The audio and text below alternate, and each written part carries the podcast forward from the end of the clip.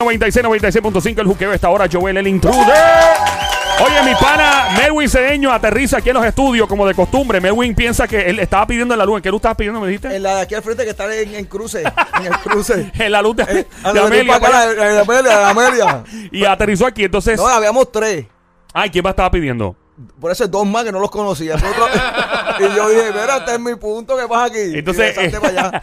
estamos aquí en Play 96. Gracias por escuchar la música app. Gracias por escucharnos en el 96.5 en todo Puerto Rico. Eh, aquí siempre estamos con la personalidad eh, espiritual, llamada, llamaría yo, una personalidad que lo que trae es paz, tranquilidad y la realidad. Eh, porque yo he visto a este hombre decirle cosas a personas que no conoce, que yo conozco a esas personas.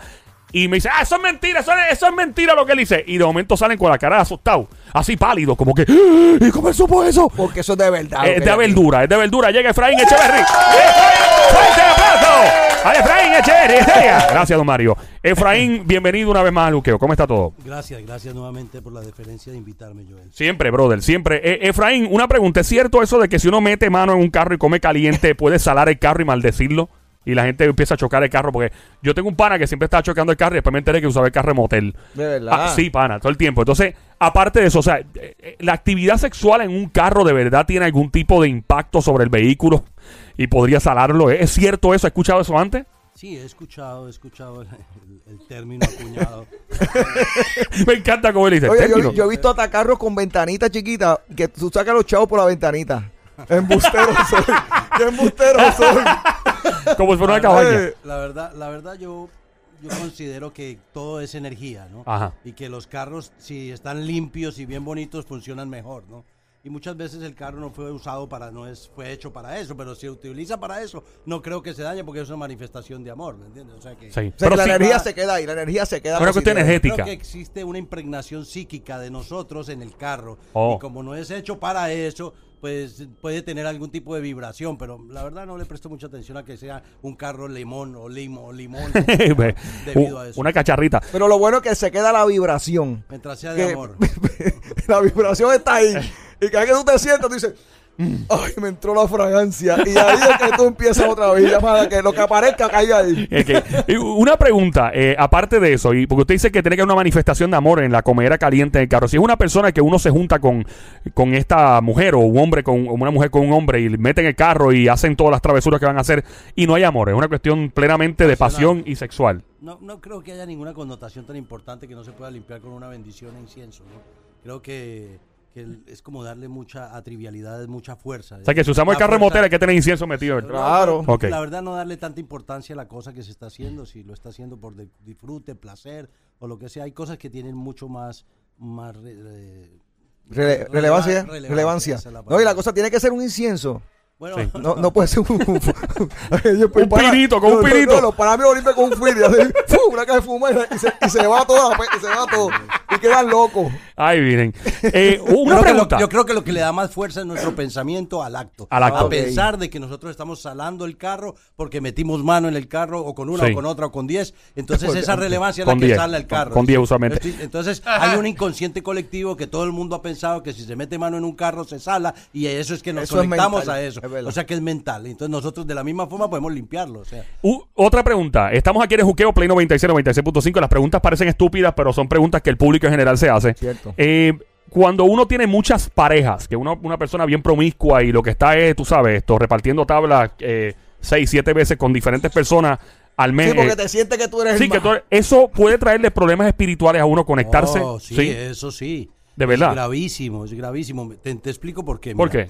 Cuando empieza una relación coital o sexual con una persona y después con otra, tú estás arrastrando las energías de, con la cual esa persona se está acostando. Oh, wow. Y a veces hay energías espirituales que pueden saltar como piojos de una aura en otra. ¿Me entiendes? O sea, tú puedes interactuar con una persona sexualmente y si la persona está cargada espiritualmente con energías de baja frecuencia, se te pueden pasar. Esa es una de las vertientes. Ok. La otra Wow. es que cada persona, si tú estás acostándote con X dama, por ejemplo, y la dama tiene unos problemas psicológicos y espirituales, y se acuesta con otros 10, tú te estás acostando con los 10 que te acostaste la semana pasada, más los 10 de ella. Es como una y pirámide. Empiezas, y empiezas a sentir una gama de pensamientos, Wow. de inseguridad después de eso, de, de- de ansiedad que vienen, eh, que vienen de ahí, de esas relaciones coitales. O sea, que uno, se- uno está arrastrando eh, las cargas espirituales de las personas con las cuales tuvo esa, esa Correcto, persona que uno correcto. ¡Wow! Y si esa persona es de otro país, que tú dices, pues mira, hoy, estoy, hoy estuve con una colombiana Sí. y mañana estuve con una americana.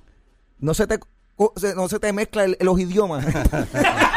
Laura, se vuelve internacional. Es más, es más, si son más, Melvin, son viajas. los Ajá. pensamientos que te llegan después del- de la relación. Ah. Muchas veces quien sabe y entiende el compromiso de entender cómo funciona la psiquis y la mente, se da cuenta de que si su esposa le está siendo infiel, por lo menos yo lo sé. ¿Me entiendes? Si yo sé que alguien de alguna pareja que he tenido, esposa, eh, me ha sido infiel, yo lo sé.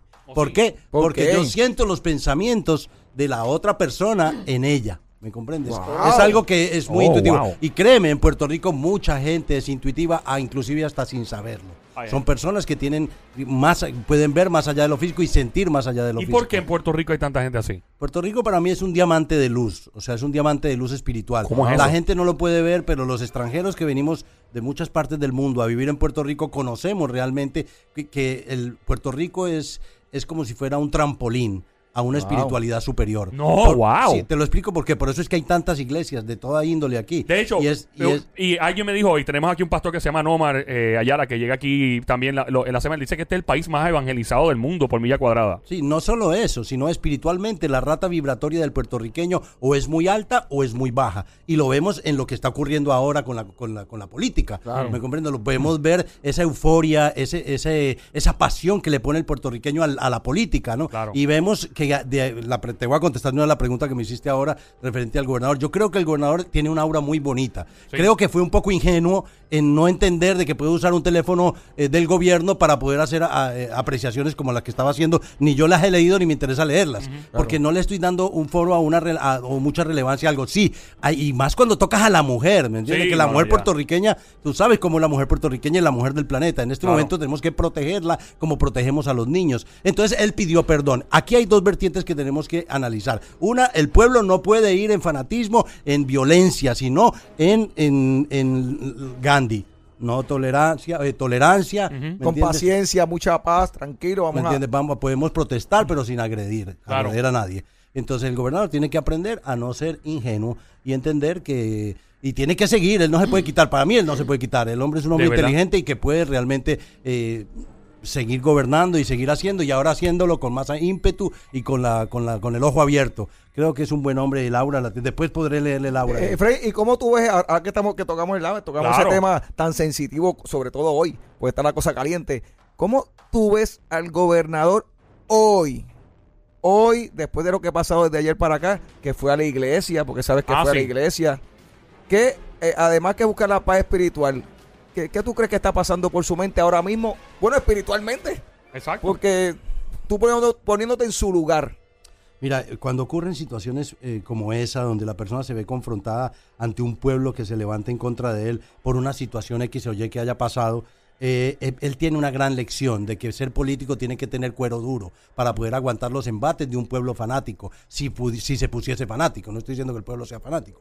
Entonces, es- él debe entender también de que el volverse humilde y el ser humilde eh, y pedir perdón y que generó una controversia inmensa, que ya llevo tres días escuchando la misma controversia. Sí, claro. Y creo que hay cosas más relevantes a las cuales tenemos que darle foro, tenemos que parar, cesar y desistir ya de eso y enfocarnos en realmente en que el gobierno y levantemos el país. Pasamos un huracán catastrófico, hay gente que todavía no ha arreglado sus techos, hay viejitos que no tienen luz, hay sin, cantidad de situaciones en este país que necesitan prestarle, darle foro. Y, y ya terminar con esto, la, la tolerancia, la tolerancia que debemos, como pueblo debemos poner y, y la no violencia.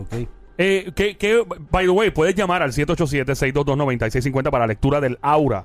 Esta es la lectura de Juqueo con Efraín Echeverry. Esta hora te habla Joel el Intruder. Eh, Merwin Cedeño, como siempre, que aterriza aquí. Me encanta que llegue a lo loco production. eh, a lo loco production.com. Mira, el carro Eh, se me quedó al frente.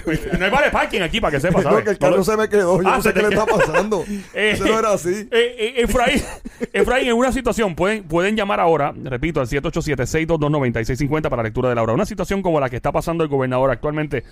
Usted obviamente no ha tenido la oportunidad de leerle el aura al gobernador Ricardo Rosselló, pero ¿qué, qué usted estima que probablemente, cómo un aura se ve usualmente en una situación de tanta eh, adversidad, tensión, nerviosismo, tanta presión? ¿Cómo se vería un aura, podría verse un aura de una persona bajo esta situación? Mira, yo creo que yo creo que el ser humano está apto para enfrentar cualquier situación que se le presente, ¿ok? Y si él toma esto como una enseñanza, tiene Doña Maga es una gran señora, una gran Mamá. mamá, y creo que si él pone esa fuerza en, en el consejo de sus propios padres que ya han pasado por por el gobierno, se va a dar cuenta de que simplemente ya él pidió perdón, ya no hay nada más que hablar. Simplemente eh, él no mató a nadie, la, verdad. ¿Me entiendes? Y es cuestión de que él se estructure y abra los ojos y cuide su gabinete y cuide que y empiece a poner a poner tate quieto como le decimos nosotros a cuestiones de corrupción. Y poner Es esa ca- la casa en orden, como uno dice. poner la casa en orden como la pusiste tú. Ahí está. Exactamente. Mira, eh, vamos a regresar en solo minutos. Ya están llamando al 787-622-9650 para la lectura de Laura. Eh, es cierto, voy a hacerle dos preguntas a Efraín, vamos a regresar.